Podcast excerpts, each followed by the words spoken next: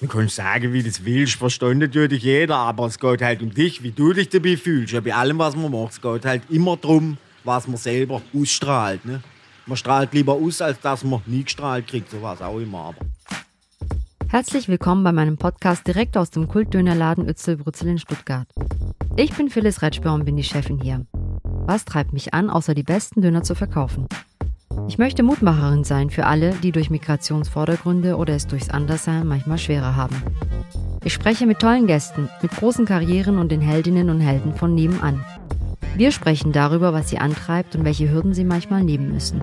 Und wieso gerade Anderssein etwas Bereichernderes ist. In der zweiten Folge freue ich mich auf meinen tollen Gast Lukas Steyer alias Kosu Rap. Lukas ist Rapper, Comedian, Schauspieler, Lehrer, Badener und so vieles mehr. Er erzählt mir, wer ihn nach seiner Herkunft fragen darf, von seiner Verbrecherrolle im Kinohit Nightlife und warum er immer besser sein wollte als die anderen. So, herzlich willkommen im Itzelbrützel. Ich freue mich auf meinen tollen Gast, Lukas Steyer alias Kosu Rap. Wie soll ich dich jetzt denn nennen? Wie du möchtest tatsächlich. Also wir sind ja hier in einer privaten, in einem privaten Umfeld. Äh, auch Lukas okay, aber auch Kosu, wie du möchtest. Also ich würde gerne einfach Lukas sagen. Ja, dann mach das. Oder vielleicht irgendwie vermischen. Sei mir nicht böse. Nee, alles das passt für mich perfekt. Und vielen Dank, dass ich da sein darf. Es ist mir eine große Ehre. Vielen Dank, dass du dir Zeit genommen hast. Ja. Wie geht's dir? Mir geht's sehr gut. Ich bin ein bisschen müde. Ich komme gerade aus Köln und habe da ähm, dafür das mit Kristall, die Kristallshow gedreht. Da bin ich äh, der musikalische Sidekick. Und da war ich jetzt seit Mittwoch äh, mit Proben und allem. Gestern war ich noch im Studio in Köln, auch äh, für einen anderen Job. Und jetzt bin ich hier, deswegen ein bisschen müde, aber ansonsten geht es mir eigentlich sehr, sehr gut. Hast du, äh, du hast gerade gesagt Studio, nimmst du da gerade was auf, ähm, musiktechnisch? Genau, musiktechnisch. Äh, da habe ich äh, einen neuen Song aufgenommen. Wofür ich den aber dann verwende, das kann ich dir leider noch nicht verraten. Oh, wir sind sehr gespannt. so, Lukas, ähm, wo kommst du eigentlich her? Darf ich dich das überhaupt fragen? Ja. Wie gehst du mit dieser Frage um? Das ist schwierig. Also es kommt immer grundsätzlich an, wie man das fragt und wer das fragt, in welchem Kontext. Ja, wenn du mich das jetzt fragst, dann äh, frage ich dich, was du jetzt genau hören möchtest, wo meine, meine, meine dunkle Hautfarbe herkommt oder wo ich aufgewachsen bin. Und dann hat das für mich auch keinen faden Beigeschmack, weil das kommt ja, weil du ein Interesse hast daran zu wissen, wo ich wirklich herkomme. Mhm. Okay, und wo kommst du wirklich her? Wirklich komme ich aus Hassler im Kinzigtal äh, im schönen Schwarzwald äh, in Baden-Württemberg aus Deutschland. Okay. Und ähm, ich wusste gar nicht, wo das liegt. Als Was? Ich, ja, war furchtbar. Aber ich, ich sagte, ich komme dich besuchen oder beziehungsweise ich mache einen Ausflug. Sehr gerne, bist immer herzlich eingeladen. Dankeschön. Du sag mal, ähm, das ist Baden, ja? Ich habe jetzt irgendwie gelesen, seit 1950 gibt es Baden-Württemberg. Wenn ich jetzt, ich will da jetzt nichts Falsches sagen, aber vorher war es Baden und Schwaben, also Württemberg. Mhm und jetzt Baden-Württemberg. Und irgendwie gibt es ja da Differenzen zwischen den Badenern und den Schwaben. Kannst du mir da ein bisschen was erklären? Ich dachte immer nur, ähm, die Menschen mit Migrationsgeschichte haben ein Problem mit, wo kommst du her? Ähm, wo das jetzt alles gründet, das kann ich dir jetzt auch nicht sagen. Ich glaube halt, dass es auch so ein bisschen so eine Spaßsache noch ist. Ich glaube, dass das eigentlich gar nicht äh, so ein großes Ding ist für die Leute. Aber man hört natürlich öfter trotzdem mal, wenn man dann mit Leuten im Stadion zum Beispiel ist es ja weit verbreitet, dass die Württemberger und die Badner äh, sich spinnefeind sind. Ähm, das kommt wahrscheinlich daher, dass man natürlich getrennt war und so Zusammenführungen sind ja immer ein bisschen schwierig. Sieht man auch äh, in Deutschland mit, mit Ost und West, da gibt es ja auch immer noch Konflikte, obwohl man eigentlich äh, als eins zählt. Äh, prinzipiell ist es natürlich kacke, weil äh, spaltet und alles, was spaltet, mhm. ist irgendwie nicht cool. Ähm, aber ich glaube, die meisten verstehen das auch immer noch so ein bisschen mit Humor. Ja. Ich darf aber nicht sagen, du bist Badenser. Nee, weil das wäre wieder ein verkapptes, in Anführungsstrichen, Schimpfwort, beziehungsweise wird es dann so aufgenommen. Aha. Ob das jetzt tatsächlich als, als böses Wort im Duden ausgeschrieben ist, weiß ich nicht, aber das ist halt so eine Frotzelei. Ich glaube, da geht es echt mehr um Spaß. Also ich wäre jetzt, wie gesagt, auch wieder Kontext wenn du mir das jetzt im Spaß sagst, dann ist es für mich okay, aber wenn dann irgendjemand äh, im Stadion dich anschreit, du scheiß Badenser, dann mhm. äh, hat das natürlich nochmal einen anderen Hintergrund. Okay. Ja. Und du bist in ähm, Kinzigtal geboren? Ja. Ich muss es echt aussprechen. Kinzigtal geboren? Ja. Okay, und aufgewachsen, wie war deine Kindheit dort? Meine Kindheit war eigentlich durchweg positiv mit natürlich ähm, verschiedenen Situationen, die natürlich nicht so gut waren. Aber so im Allgemeinen war das eine wunderschöne Kindheit, die ich mhm. hatte. Es ist ein äh, kleines Dorf, oder? Nein, oder? es ist eine Stadt. Oh, es zählt als Stadt und hat sogar Stadtteile wie Schnellingen und Bollenbach. Und äh, ja, ist relativ klein. Wir haben äh, ca. 8000 Einwohner. Mhm. Ähm, ja, aber zählt als Stadt. Und du bist da jetzt der große Star? Oder gibt es da noch andere? Da gibt es schon noch andere. Mein großes Ziel ist ja schon immer, ähm, mich in das Goldene Buch eintragen zu lassen oder mhm. äh, einen Schlüssel zu bekommen. Ich weiß gar nicht, ob es einen Schlüssel gibt, aber ich will auf jeden Fall, das war schon immer so mein Ziel, weil es gab so eine Ringerin früher bei uns, äh, Anita Schätzler heißt die, die war dann bei Olympia. Und habe ich gesehen, wie die halt irgendwie empfangen wurde, nachdem sie von Olympia kam. Und die wurde dann so chauffiert mit so einem äh, Cabrio durch die Stadt und die Leute haben mir zugejubelt. Das war so für mich so ein Moment, wo ich gedacht habe, ja, das möchte ich auch mal haben. Äh, die wäre jemand, den man nennen kann ähm, die man so kennt. Matthias Bühler kennt man, also Leute, die sich für Sport interessieren, vielleicht ist ein mhm. Hürdensprinter, 110 Meter Hürdensprinter. Oh, okay. Ähm, dann waren wir im Ring immer ziemlich gut. Wir haben erste Bundesliga gerungen früher. Ist jetzt natürlich auch eine Randsportart, aber äh, okay. dafür kennt man Haslach auch so im Schwarzwald. Also einige Talente. Einige Talente schlummern dort. Ähm, mittlerweile, ja, werde ich da schon ein, zwei Mal angesprochen jetzt auch. Das mhm. stimmt schon. Du hast vorhin erzählt, dass du ja jetzt auch wirklich in der Straßenbahn angesprochen wirst, was ja klasse ist. Also du hast es weit gebracht. Also zum goldenen Buch wird es reichen. Ich hoffe es. Ich. hoff's. Und da, wir rufen jetzt mal den Bürgermeister. Wie heißt er denn? Äh, auf. Philipp Saar heißt der. Philipp Saar. Mhm. Das klingt so jung. Ja, der ist auch jung. Ah. Jung und dynamisch. Wunderbar. Eine junge, aufstrebende Stadt. Der folgt dir doch wahrscheinlich, oder? Ja, wir sind auch in Kontakt. Gut. Netter Typ, guter Dann Typ. Und haben wir das schon mal geklärt? Das haben wir schon mal geklärt. Jetzt brauchen wir noch den nächsten Schritt äh, zur Unterschrift. Absolut. Von mir kriegst du auf jeden Fall einen Schlüssel. Nee, einen Döner. Ein Döner? Ja. Wann? Ein Ehrendöner. Nach dem Gespräch. Du musst es okay. dir verdienen. Okay, ah, okay. da kommen wir nochmal drauf zurück dann. Ähm, hast du Geschwister? Äh, nö. Bist du Einzelkind? Ja. Ah, okay. Und ja. deine Eltern, deine Mutter ist auch Badener ursprünglich? Ja, auch nochmal ein bisschen komplizierter. Also meine Oma, also Oma und Opa mütterlicherseits, ähm, kam aus dem heutigen Polen, Oberschlesien.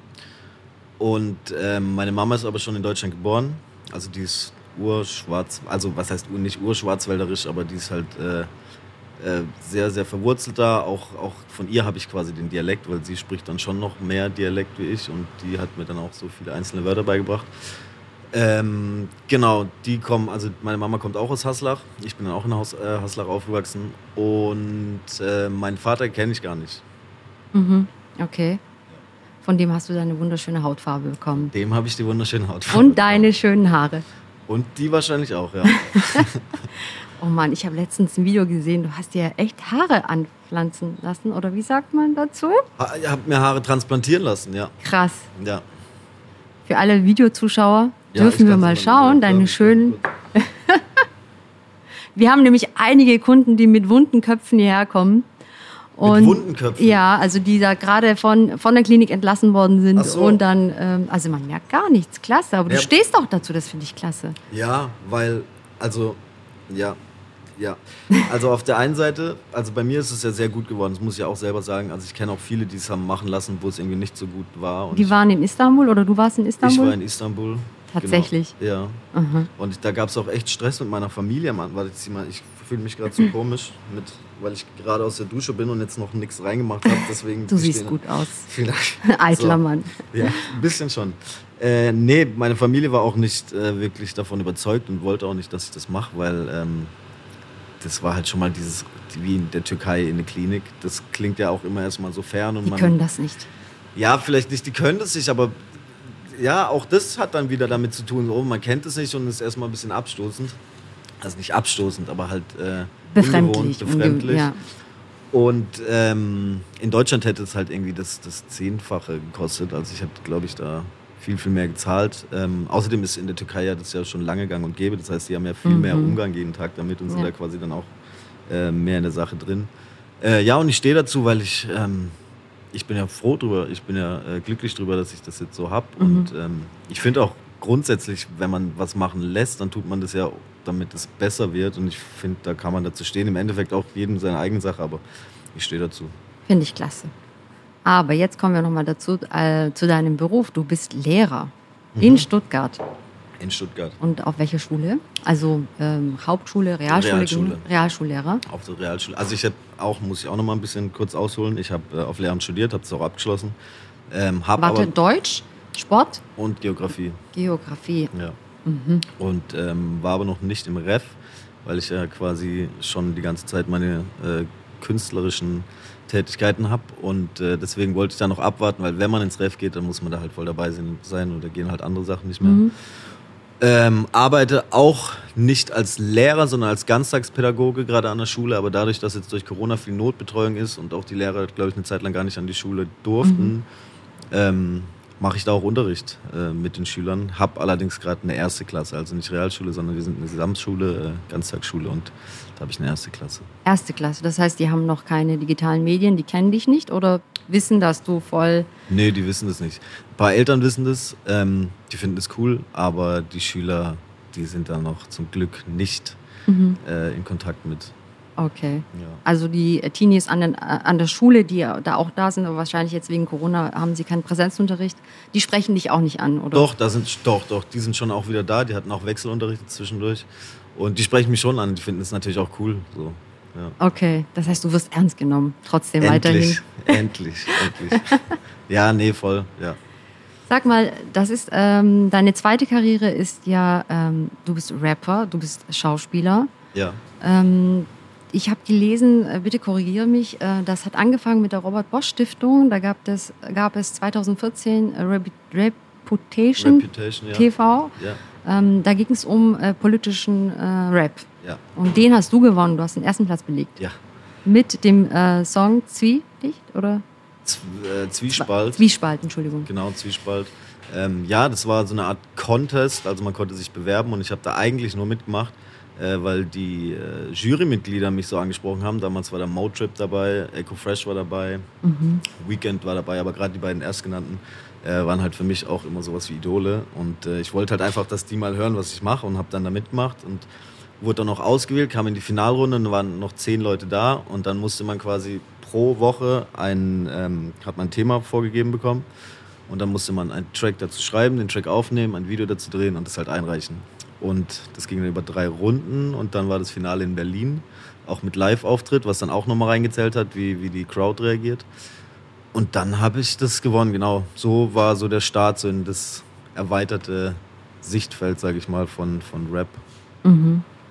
Ähm, ich habe mir jetzt ein paar Songs angehört, ähm, aber die sind generell politisch oder beziehungsweise, weißt du, für mich ist Rap so ein bisschen, ähm, ich sage jetzt einfach vieles frauenfeindlich oder man äh, sexistisch und äh, oder man nimmt immer das auch so ein bisschen rein, ja. Ja. Ähm, aber ich kenne mich da nicht so gut aus, nur ich hatte so den Eindruck und bei dir ist es genau äh, nicht so. Wieso ist es dir wichtig?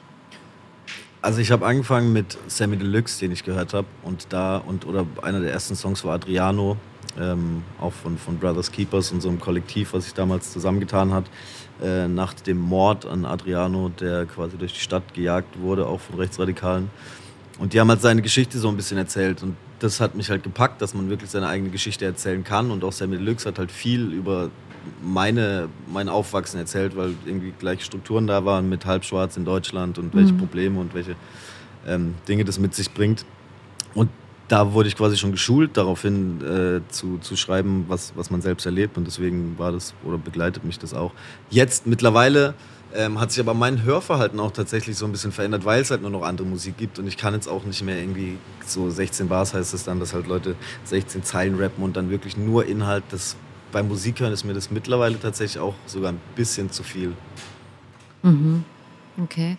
Und ähm, wie ist das mit den Strukturen? Du hast gesagt, du hattest ähnliche Strukturen, wo du aufgewachsen bist. Dein Leben wurde in den Songs äh, gesungen. Da hast du dich wieder gesehen. Mit äh, welchen Problemen ähm, bist du da konfrontiert worden in, in Haslach? Ähm, ich glaube jetzt nicht, dass es an Haslach speziell lag, aber ich war halt zum Beispiel der einzige Schwarze an, an meiner Schule. Ähm, am Anfang fällt dir das noch gar nicht so auf, aber irgendwann kriegt man so ein Gefühl dafür, dass halt irgendwie die Optik schon ausmacht, ob man halt in diese eine Ecke der Bösewichte gesteckt wird oder halt in die andere Ecke gestellt wird, bei denen es dann eher mal äh, durchgewunken wird, wenn man was Blödes macht. Ähm, ja, das war natürlich auch so Wörter, die dann gefallen sind, das N-Wort und so, dass man halt sich schon hat ausgegrenzt gefühlt hat. Mhm. Ähm, natürlich jetzt nicht im Freundeskreis oder so, aber auch zum Beispiel am Fußballplatz, wo dann halt irgendwie Rufe oder Laute von außen kamen. Also mhm. das, das sind Sachen, die sind schon passiert, ja. Du hast auch Fußball gespielt, aktiv, ne? Im Lange, Verein, ja? Ja. Okay. Also meine komplette Jugend durch, bis, ich glaube, bis 26 war. Ja, hab, mhm. bin ich sogar noch gependelt, immer von Heidelberg, vom Studium, äh, Wochenends zurück, um zu spielen und dann wieder zurück. Und irgendwann wurde es zu viel und dann habe ich aufgehört. Und wie gehst du jetzt damit rum? Also du hörst das in den Medien. Ich meine, es ist ja ein ähm, großes Thema ähm, durch die Medien natürlich auf Social Media, dass man das viel öfters jetzt bekommt, das Bewusstsein auch bekommt. Ja. Wie siehst du das? Also es gibt Hass und Hetze und ähm, auf der anderen Seite aber wieder so eine Sensibilität. Das darf man nicht sagen und jenes darf man nicht sagen. Ähm, ich habe manchmal so den Eindruck, dass es dann schon wieder so Hypersensibilität, äh, eine Hypersensibilität da ist. Was mhm. denkst du? Voll. Und ich glaube, das macht es auch viel, viel schwieriger, ähm, in Diskurs zu kommen und zusammenzukommen, weil sich jetzt so zwei militante Seiten aufbauen, die halt gar nichts mehr zulassen. Also wie du auch schon sagst, man darf gar nichts mehr sagen. Ähm, sehe ich natürlich jetzt auch so im Comedy-Bereich so. Man versucht es irgendwie satirisch oder komödiantisch, humoristisch zu verpacken und wird daraufhin dann aber angegriffen. Ähm, das ist sehr, sehr schwierig. Ich finde halt auch, ich war auch jetzt in, in einem ähm, Clubhouse, diese neue mhm. Social-App, ja. äh, in einem Talk drin. Da war dann auch irgendwie Max Kruse war da drin und der hat einfach den Talk gestartet, um zu sagen, ey, ich kenne mich selber noch nicht so gut aus mit dem Thema, weil in seiner Mannschaft gab es so einen Vorfall bei äh, Union Berlin, dass da irgendwie eine rassistische Beleidigung kam. Und er hat gemerkt, er kannte sich selber noch nicht so mit dem Thema aus und wollte einfach mal fragen, ey, könnt ihr mir helfen? Ich, vielleicht erzählt ihr mir, wie ihr aufgewachsen seid, damit ich das nachvollziehen kann. Also er hat versucht wirklich ähm, positiv da an die Sache ranzugehen. Und dann kamen halt Leute zu, äh, zu Wort, die dann meinten, ja, aber wie kann das sein? Du vergleichst, äh, du willst hier Leute irgendwie erzählen lassen, wie das, ähm, wie ihre Geschichten sind. Das ist ja wie wenn man äh, eine Ver Vergewaltigte fragt, wie, wie die Vergewaltigung war, wo da halt also nein, nein, hör doch auf so. Warum, warum greifst du jetzt direkt wieder an? Er versucht doch was Positives zu tun. Wenn man dann halt da reingeht und wieder ähm, nur das Negative rauszieht, dann äh, kommen wir da nie auf einen Konsens. Mhm. Ich meine, äh, das ist ja auch das, was man, äh, was ich so jetzt mitbekommen habe oder was ich auch denke, man soll mit Leuten sprechen, die äh, aus ihrer eigenen Erfahrung äh, berichten. Also wenn dann das, wenn jemand dann kommt, ist ja tatsächlich so. Ich bin ja, habe eine Migrationsgeschichte, aber weiß ja nicht, wie eine schwarze Frau sich fühlt automatisch. Ja. Also von daher ist es ja ganz normal, dass man dann fragt, wie fühlst du dich denn eigentlich? Du hast, bist eine Frau, hast Migrationsgeschichte und noch ähm, ähm, einen hohen Melaninwert. Ja, also. Ja. Ja, also jeder hat ja auch seine eigene Story. Ich meine, also ich als Halbschwarzer habe noch mal eine andere Geschichte als jemand, der äh, komplett schwarz in Deutschland aufwächst. So, da habe ich ja auch schon viele Unterhaltungen geführt mit Jungs und ähm, man hat halt, also nicht um zu sagen, der hat es leichter und der hat es schwerer, sondern es sind halt andere, andere Eckpunkte oder ja, Ecken, an denen man aneckt. So. Ähm, aber da hilft ja nur Fragen. Also man kann ja nur fragen, um zu verstehen. Und wenn man das halt nicht zulässt, diese mhm. Fragen, dann wird es schwierig. Absolut, ja. Nee, das ist, glaube ich, äh, das Wichtigste, dass man auch, also wenn wir sagen, wir möchten Offenheit dann ähm, oder darüber sprechen, dann geht das nicht anders, ja. Also dieses auch, woher kommst du? Manche sagen ja das so, äh, da ist dann so eine hm, wie sagt man, so eine hohe Deutung oder Deutungshoheit mhm. da, aber das ist, ähm, wie du sagst, je nachdem, wer fragt. Mhm. Aber generell, wenn ich jetzt meine äh, Kunden, die reinkommen, interessant finde, frage ich auch immer, woher kommst du? Oder ja. gerade auch Deutsche. Man weiß einfach, das sind keine Schwaben, ja, die kommen aus Hamburg oder irgendwo mhm. und dann sagst du, wo kommst du her? Ja. Ähm, das ist, ähm, ja, also eine Offenheit muss auf beiden Seiten sein, ja. Wie ist es bei den Kindern eigentlich, wenn du, ähm, was, wie, wie ist die Vielfalt eigentlich bei dir in der Klasse, die du betreust? Also zum Glück ähm, haben wir einen viel größeren Anteil an, an migrantischem, also an Migrantenkind, wie sagt man, an Migrationshintergründen, mhm. weil äh, da sehe ich halt auch, dass es zueinander führt. Da, dann, da überwältigt man einfach Barrieren auch damit, ähm, weil man sieht, ey, der ist ja ganz nett und das hat ja überhaupt nichts mit seiner Hautfarbe oder seiner Herkunft zu tun und ich glaube, wenn man das einfach von Anfang an mitbekommt, dann kommt man gar nicht in den Gedankenstrudel rein, ja, aber ich habe das und das gehört, so, weil nee, ich kenne ja den, mhm. Mehmet und das war mein bester Freund irgendwie seit 20 Jahren. Wieso soll ich jetzt sagen, die Türken sind scheiße? Also weißt du, was ich meine? Mhm. So, das macht ja keinen Sinn. Und bei mir war das halt anders. Oder gab es halt echt wenige. Und ich glaube, das ist schon gut, dass man einfach früh zusammenkommt und äh, da äh, Vorurteile abbauen kann. Mhm. Aber ich versuche das tatsächlich auch selber aktiv zu tun. Ähm, Gerade in der ersten Klasse ist es so, dass ich ähm, oft gefragt werde, kann ich mal die Hautfarbe haben? Wo ich die Kids dann halt auch frage, ja, aber was sind jetzt die Hautfarbe? Ja, die. Und dann zeigen sie mir halt so eine pinke Farbe. Und dann sage ich, ja, aber guck doch mal, das passt überhaupt nicht zu meiner Haut. Ja, aber die heißt doch Hautfarbe. Also die, haben, die verstehen ja gar nicht, warum das eigentlich Hautfarbe heißt. Man nennt es halt so. Ähm, aber da finde ich es halt wichtig, da schon drauf zu gehen und zu sagen, ja, pass auf, aber guck mal, Hautfarbe, dann kann es auch die braun sein. Ähm, weil das sind ja immer noch, auch das finde ich in der Sprache zum Beispiel viel schlimmere versteckte ähm, Probleme als jetzt andere Wörter. Weil da wird ja quasi schon der Unterschied gemacht, auch wie Frau und Mann. So, ach, du verhältst dich wieder wie ein Mädchen. So, was, was soll das denn heißen? Ich meine, mhm. oder ja, Jungen weinen nicht oder so. Also diese Stigmatisierung, das äh, versuche ich halt jetzt schon aufzubrechen, so gut es geht. Mhm. Aber erkennst du, also hm, ich habe ja auch zwei Kinder und ähm, manchmal bekommt man so mit, dass man so eine Erwartung hat, dass die äh, Lehrer sehr viel auffangen, auch in der Erziehung und ähm, im, ja, im Einfluss. Haben sie ja auch die große Macht. Ähm, erkennst du, wenn, wenn du mit den Kindern dann sprichst, äh, welchem Haushalt sie, sie dann äh, sind und welche Vorurteile da bei den Kindern sind? Ja, ja. Das, also das überträgt sich natürlich. Mhm. Ähm, ist ja auch jetzt nicht nur so, dass äh, das Deutsche gegen in Anführungsstrichen Ausländer geht, sondern auch untereinander gibt es ja Vorurteile von verschiedenen Nationen. Ähm, und das merkt man schon und bei der einen Familie halt mehr, bei der anderen anders. Und wie du sagst, man versucht halt die Kinder quasi in die Schule zu stellen und erwartet dann auch, dass die irgendwie erzogen werden.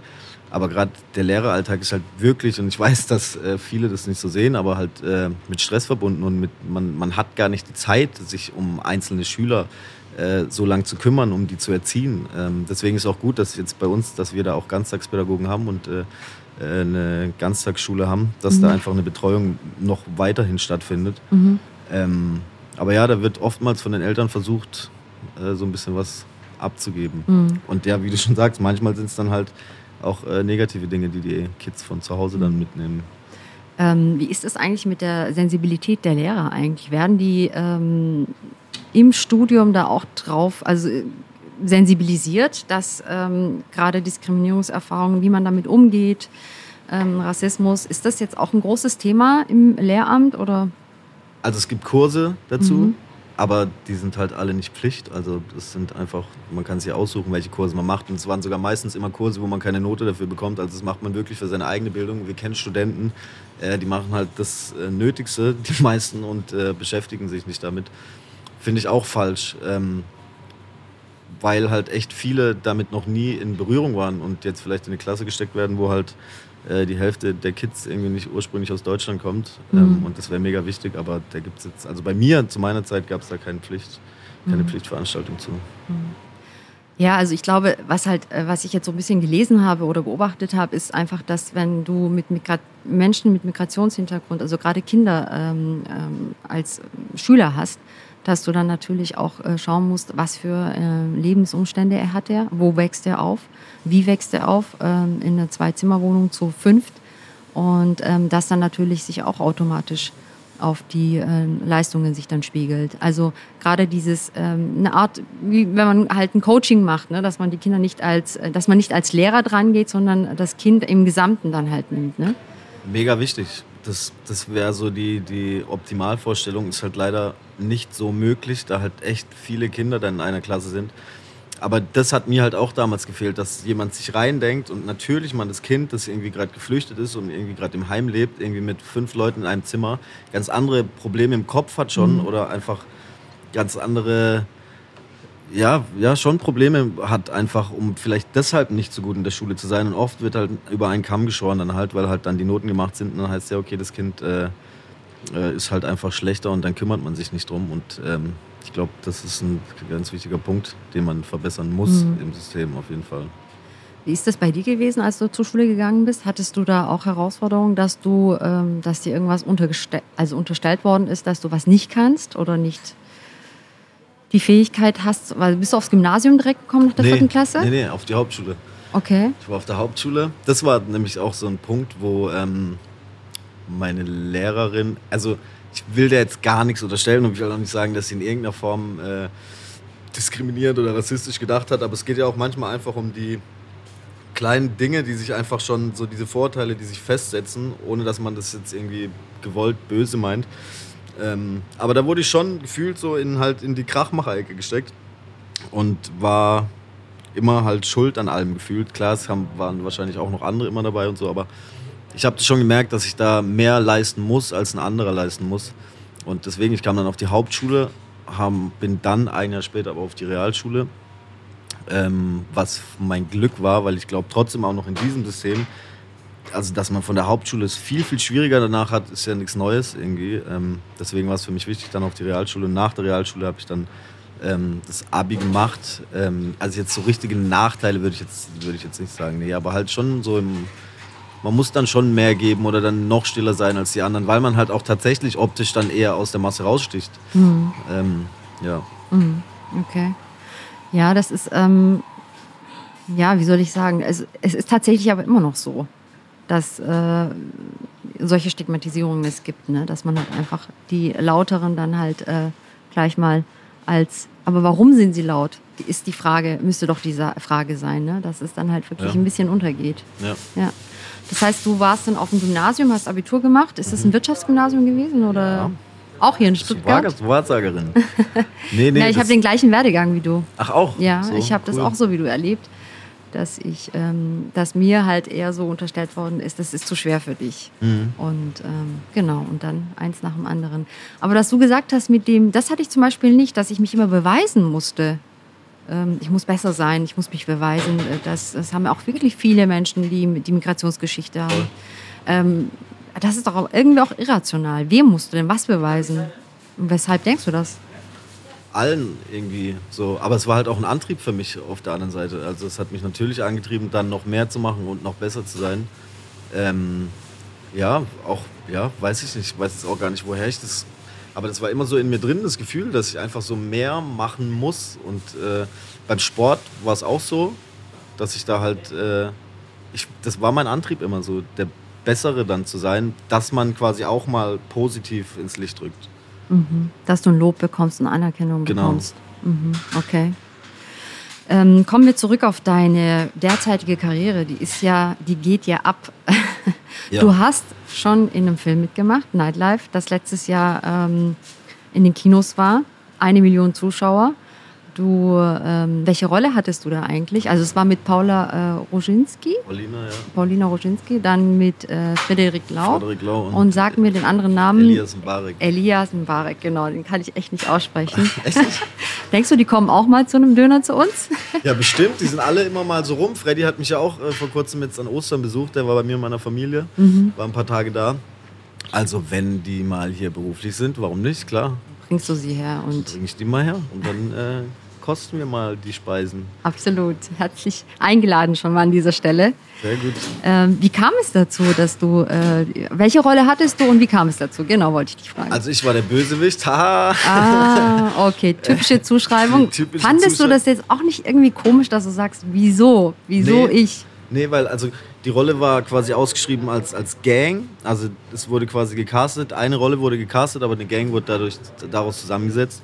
Und wir waren zu dritt und die beiden anderen waren weiß, ich war schwarz und die waren halt auch eher so die deutschen Typen. Deswegen würde ich jetzt nicht sagen, also klar, wenn es jetzt irgendwie nur Schwarze gewesen wären, dann wäre es auch so, okay, passt ja auch irgendwie nicht nach Deutschland, dass da irgendwie jetzt so eine schwarze Gang, so gibt es ja hier auch nicht. Wir sind ja nicht in Amerika. Also gibt es bestimmt alles, aber jetzt ist es jetzt wahrscheinlich nicht das, was man so kennt. Ähm, deswegen war das kein Problem und auch am Anfang, es war jetzt nicht so, dass ich dann äh, da arrogant sage, nee, also die Rolle nehme ich jetzt nicht, weil da bin ich jetzt der Bösewicht.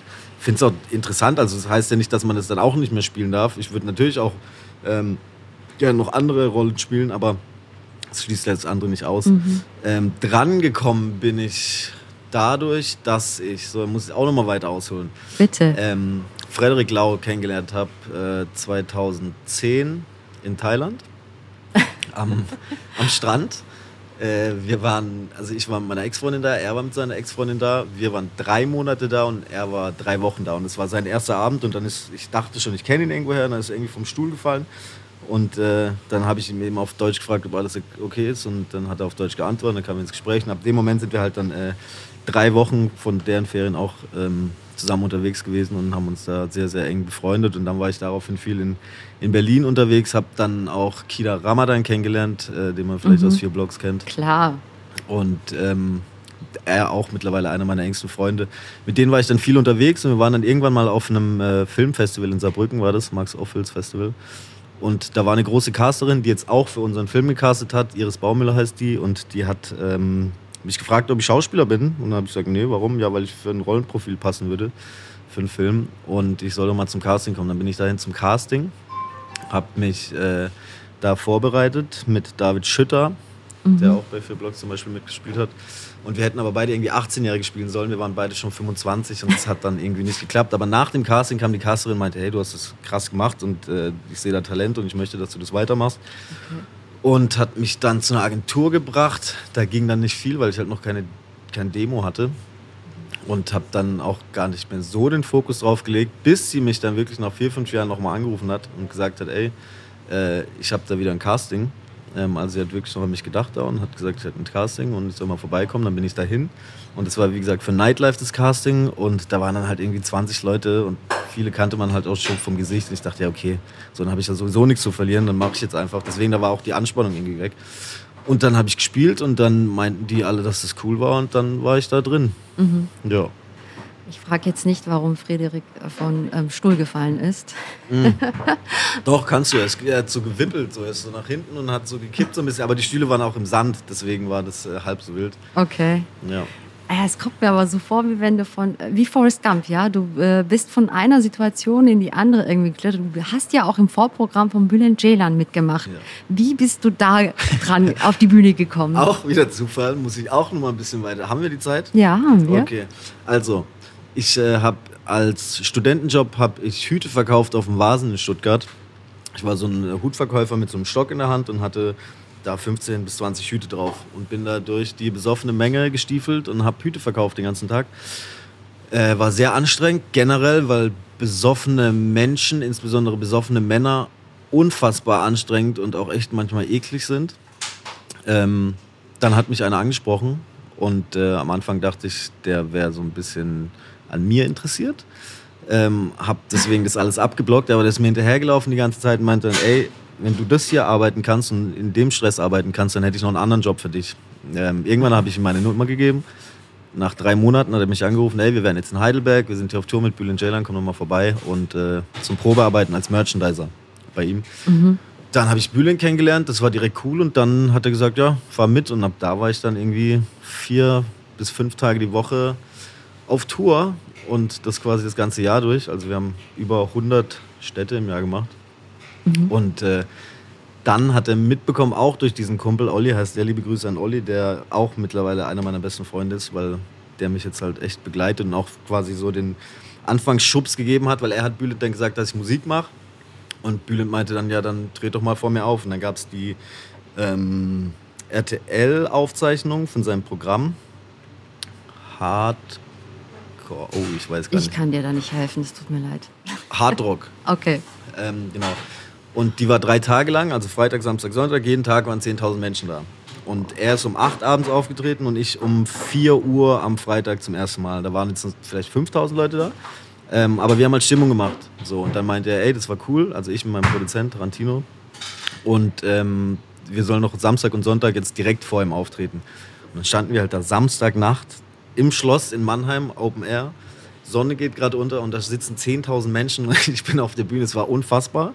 Mhm. Aber ich hatte damals noch überhaupt keine Live-Erfahrungen. Ich meine Texte, die waren halt durchgeschrieben. Das heißt, ich hatte gar keine Pausen gesetzt und ich war so fertig auf der Bühne. Wenn ich mir das heutzutage anschaue, ist furchtbar, wirklich, also wirklich echt schlecht. Wann war das? Welches Jahr? 2000 und? Ähm, 14. Also war das vor der 14. Reputation? Äh ähm, witzigerweise war das danach, aber nur ein, zwei Monate danach. Oh, okay. Ja. Da griff dann das eine in das andere, wahrscheinlich auch, weil dann quasi mehrere Lieder von mir draußen waren, die dann Olli mhm. als Referenz nehmen konnte. Ähm, ja, genau, und dann haben wir das gemacht und dann meinte er, warum machst du das jetzt nicht immer? Weil ich bin ja sowieso immer dabei im, ähm, beim Merch. Und dann haben wir das so gemacht, dass ich dann auf Tour erst am Merchandise-Stand war bis eine halbe Stunde vor Showbeginn. Dann bin ich auf die Bühne direkt, habe dann meine Songs gespielt, habe dann noch so ein bisschen Entertainment-Sachen gemacht, weil wenn man vor einem Comedy-Publikum steht und eigentlich oder rappt, dann ist erstmal so die Zurückhaltung da, weil was passiert hier? Und dann habe ich halt erklärt, dass ich auch politische Sachen mache und das, äh, wo ich herkomme und wie. Und dann habe ich da immer so mehr Zugang gekriegt zu den Leuten ähm, und habe dann quasi so meine eigene Show draus gemacht. Und dann war ich dann mit ihm vier Jahre auf Tour. Vier Jahre? Vier Jahre und bin quasi immer nach der Bühne wieder an Merch standen, habe da weiterverkauft, was dann auch wieder eine Win-Win-Situation war, weil die Leute kamen halt, wollten irgendwie auch mal Bilder machen oder Autogramme oder so, aber waren dann halt schon mal am Stand, haben dann oft, oft was mitgenommen noch. Mhm. Ähm, ich habe auch noch Werbung auf der Bühne gemacht für den Stand und so und das war, ja, wir haben uns da gegenseitig äh, quasi mhm. befruchtet. Absolut. Aber wie war das für dich, auch plötzlich auf der Bühne, wie du sagst, äh, in diesem Schloss? Man musste ja wahnsinnig aufgeregt gewesen sein, ja, oder? Ja, krass. Also da sowieso, also immer vor Auftritten, das wurde auch nicht weniger tatsächlich. Ähm, die Aufregung war immer unfassbar. Es war dann immer auch der Tourmanager dabei, der mich dann quasi rausschieben musste, weil ich echt jedes Mal so, boah, da sind jetzt wieder so viele Leute und ich muss die Texte können. Und ich, die Texte waren, ich habe, glaube ich, immer Jahr, also mindestens ein Jahr auch fast immer dasselbe gespielt. Mhm. Und die Texte waren halt, die hätte ich dir nachts im Schlaf vorrappen können. Aber trotzdem war die Aufregung da, wenn ich was vergesse, was passiert dann. Ähm, ja, das war, war schon krass, auch die ganze Zeit insgesamt. Ich meine, wir waren halt vier Tage auf Tour, das heißt, wir waren im Tourbus, äh, sind ausgestiegen, haben da die Show gehabt, sind wieder in den Tourbus in die nächste Stadt, manchmal dann halt noch Wochenends an irgendwelche Clubs, dann hat man halt direkt vom Club geparkt, läuft da raus und äh, an der Menge vorbei und geht in den Club und wird dann so ein bisschen VIP behandelt. Jetzt nicht, das ist überhaupt nicht so mein Ding, das würde ich privat nie machen, aber es war so ein cooler Moment, es war so ein bisschen so dieses Rockstar-Gefühl, dass man äh, äh, hier irgendwie irgendwie was leistet, was auch cool ist. Und äh, da wurde man dann vielleicht auch nochmal angesprochen, weil die Leute auch bei der Show waren. Das war schon, war schon krasser Lifestyle einfach. Ähm, auch weil Olli dann dabei war, mit dem ich mich dann so gut verstanden habe. Äh, und dann noch andere Jungs. Max war dann mal auch noch dabei, Sascha. Ähm, mhm. Das war halt dann so, so ein kleiner Freundeskreis. Auch wir waren ja mit der, ganzen, mit der ganzen Crew irgendwie, mit denen wir uns auch alle gut verstanden haben. 16 Leute im Bus. Das war, war einfach war echt cool. Mhm. Was hast du eigentlich dann ähm, an Musik äh, angehört, als du Jugendlicher warst? Sehr viel Rap dann? Also nur Deutschrap. Nur Deutschrap. Nur Deutschrap. Auch heute äh, finde ich es ein bisschen schade, weil ich auch tatsächlich auch Polizei. Aber nicht bei uns. Ähm, Keine Querdenker? Nee, weil ich ähm, gern mehr Ami-Rap gehört hätte, aber ich habe äh, echt zu schlechtes Englisch gesprochen und habe das nie verstanden. Klar, ich habe viele Sachen gehört, auch so, ich hatte da auch meine Vorbilder, aber ähm, so richtig befasst habe ich mich halt nur mit Deutschrap, weil ich da die Texte verstanden habe und mir das halt immer wichtig war. Und äh, habe mich da halt auch die ganze Szene, also es gab echt eine Zeit, jetzt bin ich gar nicht mehr so drin, aber es gab eine Zeit, da wusste ich halt alles. So, ich habe mir alles, was es gab, angeguckt, mhm. habe mir alles angehört. Ähm, deswegen, es war eigentlich viel Deutschrap. Ganz am Anfang, so ich sag mal mit 13, 14, wo man auch irgendwie dann mal ein bisschen länger draußen war und so, da war auch noch Rock und so Punk-Rock, weil ich immer am Funpark, hieß es bei uns, war so ein Skatepark abgehangen habe und da war halt viele viele Skater, die dann auch äh, Punk und so gehört haben. Das war eine Zeit lang. Eine Zeit war ich auch auf Elektrofeiern so mit 18, 19, aber das mhm. war schnell wieder vorbei. Und geblieben bin ich im Endeffekt nur mhm. bei Deutschrap. Du hast aber keine eigene Band gehabt? Nee, Band hatte ich nie. Also, das machst hast du Nee, also ich habe immer einen Produzenten halt gehabt. Mit Tarantino aus Freiburg habe ich viel äh, zusammen gemacht. Und immer, äh, das hat sich dann gewechselt, so je nachdem, wo ich in welchem Ort ich war. Äh, mit Hannibal Isso war ich jetzt viel in Mannheim auch, als ich in, in, in Heidelberg gewohnt habe. Und ja, also eine Band hatte ich jetzt in dem Sinn nie, also immer nur den Produzenten. Ja. Mhm. Wie schreibst du deine Texte? Also wie machst du das? Setzt du dich dann am, an den Schreibtisch hin und... Äh also tatsächlich über den Tag verteilt fallen einem manchmal Reime ein oder Situationen, die man dann schnell ins Handy tippt.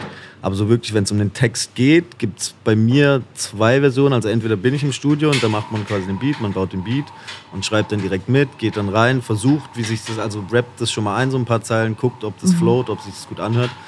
Oder aber ich habe schon Beat und bin zu Hause und schreibe dann quasi mit den Stichworten, die ich mir vielleicht schon aufgeschrieben habe oder was ganz Neues, mhm. ähm, den Text dazu. Aber bei mir ist es schon wichtig, dass ich den Beat habe, damit ich schon mal die, das Gefühl für, für, also für erst, den Vibe habe. Erstmal Beat und dann kommt äh, dann der Text genau, so ein bisschen. Okay. Ja. Und wer, wer, sind jetzt so gerade für dich die besten Deutsch-Rapper auf dem Markt?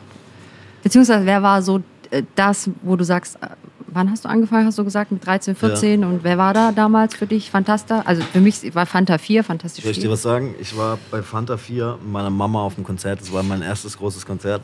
Das war in Freiburg damals. Und dann habe ich mir das angehört und ich fand das so uncool. Da waren dann halt so alle, die waren so alt wie meine Mama und so. Und es war halt nicht cool, dass die das feiern. So, ich wollte, so als Jugendlicher will man ja auch so ein bisschen äh, dagegen sein und ähm, sein eigenes Ding machen. Aber das fand ich echt, weil ja, jetzt wirklich gar nichts gegen Fantas. Die haben auch super Sachen gemacht und ich äh, auch äh, vollsten Respekt für, für, ihre, mhm. für ihren Werdegang und alles. Aber damals war das einfach uncool für mich. Nee, die konnte ich nicht hören. Ich habe Sammy Deluxe viel gehört. Ich habe ähm, Savage viel gehört. Und dann, ja, dann kamen immer wieder neue dazu. Es waren immer so Intervalle, in denen ich gehört habe. Aber so Savage und Sammy haben mich schon sehr lange begleitet. Snagger und Pillard sind jetzt vielleicht, das sagt jetzt vielleicht nicht so viel. Nein. Auch viel Untergrundsachen einfach. Ähm, weil damals gefühlt auch viel im Mainstream stattgefunden hat, was jetzt nicht so dem entsprach, was ich gern gehört habe. Mhm. Das heißt, was magst du mehr, beziehungsweise ist so eine Kombination, habe ich den Eindruck, Musik und Schauspiel. Ne? Du hast, ähm, aber was würdest du vielleicht eher antreiben oder könntest du, was könntest du besser vorstellen? Das ist eine viel zu schwierige Frage, die ich so nicht beantworten kann. Also grundsätzlich mache ich beides. Ich mache schon immer alles. Das war auch oftmals, haben mir das Labels vorgehalten. Ja, was machst du denn jetzt? Wer bist du denn jetzt auch in der Musik? Bist du jetzt der politische Rapper oder bist du mhm. der Sunnyboy oder wer bist du jetzt? Das Problem war, ich konnte es nie. Ich konnte mich nie auf eine Sache fixieren, weil ich halt mehr bin. Mittlerweile habe ich es akzeptiert und äh, gehe sogar damit offensiv mit um, dass ich sage, ja, ich mache halt mehrere Sachen so. Dann macht ihr das nicht, aber ich mach's ähm, und lasse mir da auch gar nichts mehr vorschreiben. Ähm, Musik, also aus diesem Rap, Rap-Ding bin ich so ein, ah, ich will es gar nicht sagen, es tut fast schon weh, wenn ich sage, aber so ein bisschen raus auch vom Alter her, so mhm. gefühlt, dass man jetzt wirklich alles mitnimmt und sich wirklich alles Neue, was passiert, wurde ja auch viel größer jetzt in der Zeit. Deswegen sehe ich mich gar nicht mehr so in der Szene als, eher mittlerweile als Beobachter, als, als wirklicher. Es gibt ja diese Szene auch gar nicht mehr. Früher war ich auf James, ich war, wir waren auf Freestyle-Sessions und haben Freestyle sind dann mit dem Zug durchs Land gefahren, haben irgendwie einfach mhm. für, für die Sache. Das Gefühl gibt es gar nicht mehr. Heute haut man halt irgendwelche Tracks raus. Aber Schauspiel macht mir halt auch unfassbar viel Spaß. Also das mache ich auf jeden Fall auch weiter. Jetzt gerade in den komödiantischen Sachen ergeben sich auch ein, zwei Sachen. Ähm, am liebsten beides. Was lieber? Boah, schwierig. So spielen ist natürlich das ist also die Pommesmaschine. Die Pommesmaschine. ähm, spielen in der Situation oder in, im Dreh, das macht so viel Spaß, auch mit den Leuten. Das ist halt ein ganz anderer Lifestyle, wenn man halt den ganzen Tag am Set ist und halt auch andere Menschen mit anderen Mindsets trifft. Aber so auf der Bühne stehen halt vor Leuten, die dann eventuell noch deine Texte mitsingen, das ist halt auch ein Gefühl, das boah, mhm. ist schwierig schwierig. Also mein ursprüngliches Ding war Musiker, mittlerweile ich mache, ich will alles machen, alles. Okay, das heißt, hattest du eigentlich auch so inneren, so einen inneren Drang, dass du sagst, du möchtest irgendwie nach vorne, du möchtest sichtbar sein, du möchtest irgendwie auf der Bühne sein? Oder wann kam denn das, wo du den Moment ähm, entdeckt hast in dir? Das hatte ich immer schon. Deswegen wundert es auch von meiner Familie oder von meinen alten Freunden niemand, dass, dass ich jetzt das mache, was ich mache. Ähm, weil ich immer schon so ein bisschen Mittelpunktkind war, so. Ich, mhm. Manche haben das ja. Ähm, hab aber auch das Gefühl, dass es auch damit zu tun hat, dass ich immer mehr geben musste, dass ich halt zeigen musste, guck mal, hier bin ich und ich kann das und deswegen könnt ihr mich auch gut finden. Ähm, aber ich habe schon als kleines Kind immer Videos gedreht, auch so Comedy-Sachen viel gedreht. Ähm, meine Cousin, mein Cousin, meine Cousine Laura, Nico, da, da gibt es noch so viele Bänder, wo wir halt echt so Quatsch machen, also wirklich auch mhm. versuchen, Sketche zu spielen ähm, das war, war eigentlich schon immer da. Und wie gesagt, meine, die, die mich kennen, die wundern sich jetzt über das Komödiantisch halt null, weil die sagen, ey, das ist das erste Mal, dass du dich halt nicht verstellen brauchst, weil du genau das machst als Rapper. War mhm. das früher halt, man ist schon in dem Film drin und auch allein bei einer Insta-Story, wir hatten es gerade vor, äh, dass, dass ich die Instagram-Story einfach hochlade. Ja. Hätte ich früher niemals getan, weil ich dann auch geguckt hätte, dass ich einen richtigen Blick drauf habe, dass ich irgendwie coole Wörter wähle und so. Und da verstellt man sich ja schon so krass. Mhm. Und das brauche ich jetzt halt gar nicht mehr. Und da fühlt es sich halt auch zum ersten Mal so richtig an. Mhm. Okay. Ja. Ähm, aktuell sieht man dich ja ähm, auf Instagram vor allem, also da beobachte ich dich ähm, auf den Social Media. Da hast du einen riesengroßen viralen Hit mit ähm, diesem ursprünglichen traditionellen afrikanischen äh, Umhang oder T-Shirt ähm, und ähm, machst Badisch oder sprichst Badisch. Das ist total äh, witzig. Was bedeutet das für dich? Wie bist du darauf gekommen? Mehr oder weniger aus Zufall. Ich habe mit Kristall im Oktober haben wir uns mal an TikTok ran versucht und äh, haben dann Videos nachgemacht, die es schon gibt, weil das ja auch so ein Trend ist bei TikTok, einfach Sachen nachzumachen. Bei ihm hat das dann funktioniert, weil er halt schon eine Fanbase hat. Das gucken dann halt direkt viele und bei mir hat es halt gar nicht funktioniert. Da habe ich schon gecheckt, okay, ich muss was Eigenes machen, mhm. ähm, damit es überhaupt irgendwie auffällt. Und dann war ich im Januar, da gab es aber keinen speziellen Moment. Ich habe mir einfach gedacht, was kann ich machen? Dialekte mache ich schon immer, kann ich schon immer relativ gut, weil ich auch viel unterwegs war und dann versucht habe, viel zu adaptieren. Und dann habe ich ein, zwei Mal oder ein, zwei Videos hochgeladen und die sind dann direkt irgendwie in die paar hunderttausend gegangen. Mhm. Und äh, dann war die Nachfrage mehr oder weniger da und habe ich gedacht, ja gut, dann mache ich weiter. Krass. Ja. Und ähm, was wollte ich dich denn noch fragen? Wenn du jetzt an den Set warst, zum Beispiel vorhin hast du erwähnt, dass du ähm, bei Film macht dir total viel Spaß. Ja. Das heißt, du unterhältst dich mit den Leuten du lernst dann quasi auch, guckst du das dir dann ab? Also sind das deine Vorbilder dann in dem Moment? Bist du jemand, der viel abschaut und viel äh, dann auch aufsaugt? Auf jeden Fall. Ich glaube, das gehört auch dazu. Ich glaube, das, das macht man auch unbewusst. Aber gerade meine Jungs, die auch ähm, bei mir in der Gang quasi waren im Film, Paul Wollin und Hendrik Heutmann, ähm, die mir auch viel geholfen haben, einfach weil wir viele Szenen zusammen hatten und dass man natürlich auch jeder so ein bisschen anderen Charakter hat haben die mir mega viel geholfen, auch Freddy und Elias auch, die haben, und Paulina auch, das einfach mal so ein paar Tipps geben, ähm, weil das ja im Endeffekt der, der, dem Gesamten gut tut, wenn, mhm. wenn alle irgendwie da gut sind. Und klar, am Anfang, ich kann da, man sieht da so viel und man sieht halt auch echt noch die Unterschiede, weil viele denken das ja auch immer, oder man kriegt dann auch Anfragen, ey, frag doch mal, ob ich auch mal im Film mitspielen kann. weil man denkt, man kann das dann einfach. Aber man kann das nicht einfach. Das ist eine Kunst auch und das ist echt sehr, sehr ähm, schwierig, da sehr gut drin zu sein, weil man halt echt auf Kleinigkeiten achten muss. Allein, wenn man zum Beispiel was dreht und sagt, deine Hände, da gibt es ja, ja Kurse, da gibt es ja Coachings dafür, wie man seine Hände hat, wie stellt man eine Person richtig dar. Das wüsste jemand, der jetzt nie gedreht hat, überhaupt nicht. Der steht dann irgendwie da, fühlt sich wahrscheinlich noch unwohl, wie bei so einem Vorstellungsgespräch, das sich die ganze Zeit bewegt. Ähm, das sind so Kleinigkeiten, das, macht, das lernt man aber auch nicht dadurch, dass man nur sagt, so, du musst jetzt noch die Hände mitnehmen, weil das zu koordinieren, alles mit Händen, mit Sprache, mit Ton, Lautstärke, äh, mit Blick, also das ist schon, das ist schon sehr, sehr schwer. Nimmst du dir gerade Unterricht oder lässt du dich da gerade coachen von nee, jemandem? Nee, ich habe tatsächlich jetzt aktuell gar keine Zeit. Auch ich habe ganz wenig Zeit für andere Dinge, die ich gerne machen würde. Mhm. Es mhm. liegt natürlich jetzt gerade daran, dass ich auch versuche, jeden Tag ein Video äh, hochzuladen, plus halt Dinge, die jetzt passieren, wie jetzt in der Kristallshow von Darf er das, äh, von Kristall zu sein, in Darf er das. Ähm. Und ähm, einfach die Sachen jetzt zu koordinieren, weil auch viele Dinge jetzt neu auf mich zukommen. Und äh, da muss ich mich erstmal reinfinden. Äh, Würde ich aber auf jeden Fall machen. Aber das ist halt auch was mit Zeit. Und ich finde halt auch, weil dieses Schauspielding, da muss ich mich dann halt auch wirklich mal länger mit beschäftigen, als ja, jetzt komm, jetzt gucke ich mal hier, dass ich mich da mal irgendwie bewerbe oder so. Ähm, mhm. Das will ich dann schon richtig machen. Kommen wir nochmal auf die Vorbilder. Mhm. Ähm, welche Vorbilder hattest du eigentlich in deiner Jugend? Hm. Beziehungsweise, wer sind deine Vorbilder jetzt und was würdest du den jungen Menschen eigentlich mitgeben? Weil wir haben das Thema ja immer wieder, dass wir sagen, okay, es gibt viel zu wenig Menschen mit ähm, schwarzer Hautfarbe, die abgebildet werden in den Medien oder ja. mit Migrationsgeschichte. Also die Vielfalt ist einfach nicht gut genug oder genug abgebildet. Und ähm, was äh, die Jugendlichen fühlen sich ja dadurch abgehängt. Ja, das ist eine Aussage. Ähm, was kannst du diesen Menschen mitgeben, den jungen Menschen? Dass sie dranbleiben sollen und ihre Träume verfolgen sollen. Das mache ich seit ich denken kann. Es gab natürlich immer den Punkt bei mir auch zu sagen, ich höre jetzt auf und ich mache dieses Lehramtding und ziehe das jetzt komplett durch, aber dann wäre das vorbei gewesen. Und es hat sich nie richtig angefühlt, weil ich immer gedacht habe, da kommt noch was und da passiert noch was, wie es jetzt quasi auch passiert ist. Also ich finde, das Wichtigste ist auch, ich habe das auch vor kurzem in einer Story erzählt, ähm, wo es um eine Berufsmesse ging, ähm, dass man versucht, also man geht ja jeden Tag arbeiten und das ist ja der Hauptteil deines Lebens und da sollte man ja auch was tun, was einem Spaß macht. Ähm, und natürlich, die guten Sachen, die klappen nicht von Anfang an. Also man geht jetzt nicht zur Schule und sagt, so jetzt werde ich Schauspieler, so jetzt werde ich Rapper. So natürlich, man muss dafür kämpfen und das sehen viele Leute natürlich auch nicht. Und deswegen wird man dann auch oft belächelt, aber da muss man echt auf sich selbst hören und auch mal das Geschwätz von den anderen einfach äh, abschalten, weil im Endeffekt ist es dein Leben. Die begleiten dich vielleicht jetzt irgendwie ein paar Wochen, vielleicht Monate, vielleicht Jahre, aber die sind nicht in deinem in deinem Dasein drin und deswegen finde ich das Wichtigste zu sagen, bleib dran, kämpf für das, was du, was mhm. du machen möchtest. Fällt dir das auch auf, in dem, jetzt wo du arbeitest? Ist es auch ein Thema? Spricht ihr, bespricht ihr das? Also auch mit deinen Kollegen und deinen Freunden in ähm, der Kunstszene? Ist das immer wieder ein Thema, das wiederkehrt?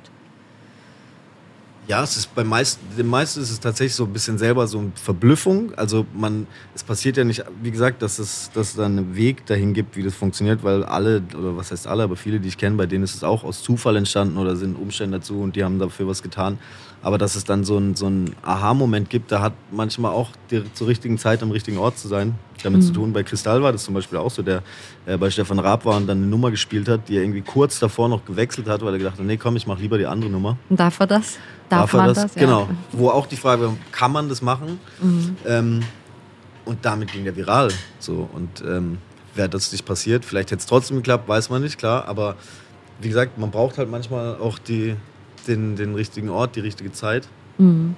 Und dann funktioniert es. Ich habe jetzt irgendwie noch im Internet gesehen, du hast ein äh, tolles Lied letztes Jahr rausgebracht, äh, Magnet. Mhm in Berlin wachsen keine Orangenbäume. Das genau. hast du für diesen Film äh, gecovert, sagt man dazu? Oder? Nö, nee, nicht den gecovert. Soundtrack den Soundtrack äh, gesungen, genau. Ja. Ich hoffe, dass es dieses Jahr wie ein Magnet dann wird. Ich glaube, die Leute suchten danach, wie ein Magnet angezogen zu werden, nebeneinander auch, zu ja. sein. Ja. Und ähm, wie sehen deine Projekte jetzt aus? Jetzt mache ich erstmal die nächsten drei Wochen noch äh, bei RTL, darf er das mit? Mhm. Ähm, da drehen wir live immer jeden Freitag bis Mai geht es quasi und ähm, Schule natürlich auch weiterhin. Und ab Mai kann ich mich dann, also es sind natürlich jetzt ein paar Projekte in Aussicht, ähm, gerade auch filmische Projekte und Projekte, die ja in so eine komödiantische Richtung gehen. Da kann ich jetzt halt, weil noch nicht alles steht, natürlich noch nicht alles sagen und so. Ähm, aber ich hoffe, dass ich dann halt viel mehr noch machen kann in die Richtung, dass ich, wie gesagt, da auch vielleicht ein bisschen was drosseln kann in meinem anderen mhm. Dasein um äh, einfach weiterhin Kunst zu machen. Musik kommt jetzt auch ganz bald raus, da waren wir auch schon jetzt im Studio und haben da äh, ein paar Sachen aufgenommen, da müssen noch Videos gedreht werden.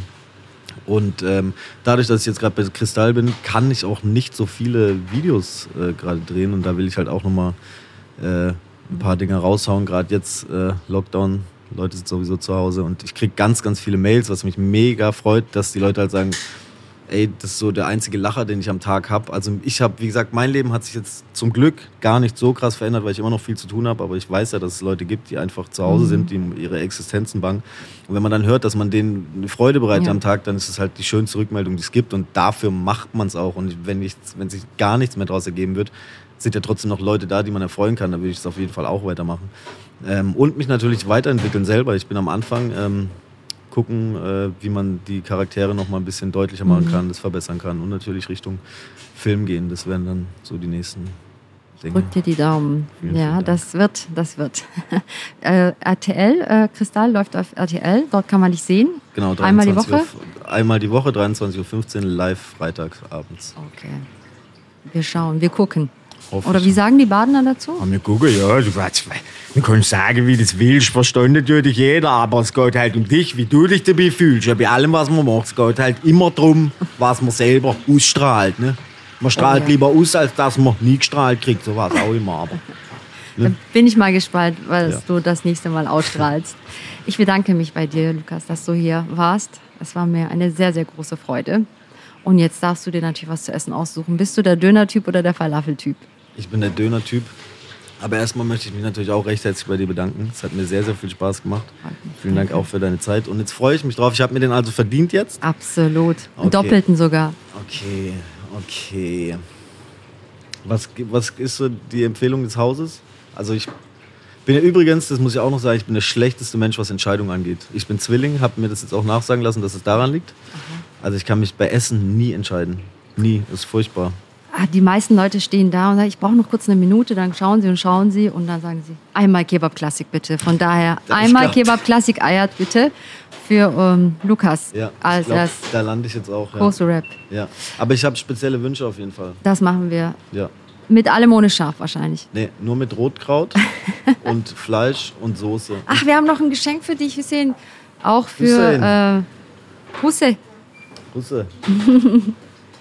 natürlich für eigentlich auf der anderen Seite. Ist jetzt den Gutschein, mit dem ich gleich bezahle? Ja, ja, genau. Einmal ein Stempel.